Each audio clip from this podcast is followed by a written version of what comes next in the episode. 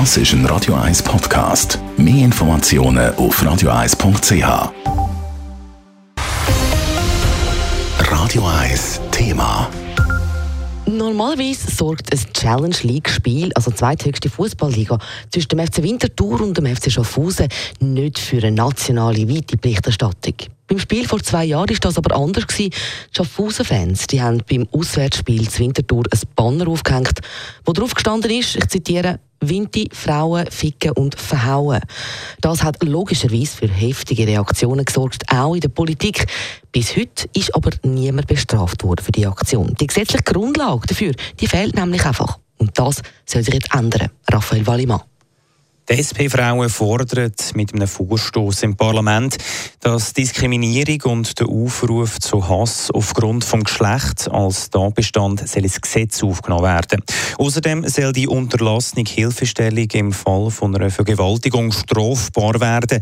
Es gäbe nämlich immer noch viele Gesetzeslücken, wenn es um das Thema Gewalt an Frauen geht, sagt die SP-Nationalrätin Tamara Funicello. Das Gesetz ist lückenhaft, das haben wir jetzt gesehen beim Bundesgerichtsentscheid, wo eben genau diese Lücke hat aufgezeigt. Jemand ist im Wissen, dass eine Vergewaltigung im Nebenraum hat stattgefunden, nicht bestraft worden, obwohl er nicht Hilfe geholt hat, obwohl er nicht Polizei geholt hat, obwohl er nicht eingegriffen hat. Und das finden wir problematisch.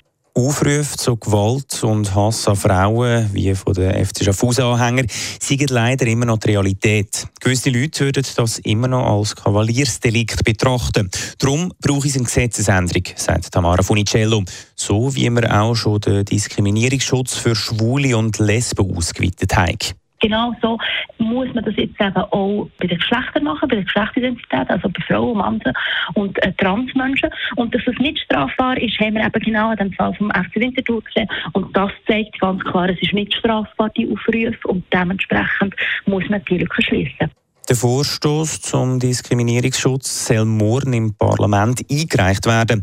Tamara Funicello geht davon aus, dass er gute Chancen hat. Also soll mir irgendjemand erklären, wieso solche Sachen nicht so strafbar gemacht werden oder wieso dass man nicht so Kampagnen lancieren die zur Prävention von Gewalt tut, führen. Es ergibt keinen Sinn. Man kann nicht immer einfach die ganze Zeit schreien, wir sind gegen Gewalt an Frauen, geschlechterspezifische Gewalt und dann macht man nichts. Sondern jetzt muss man wirklich Negomikat machen und das machen wir. Für das Banner zur Winterthur sind übrigens sechs FC Schaffhausen-Anhänger vor dem Bezirksgericht Winterthur gestanden.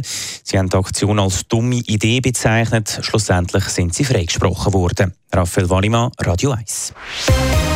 Radio 1 Thema. Jederzeit zum Nachlesen als Podcast auf radio1.ch.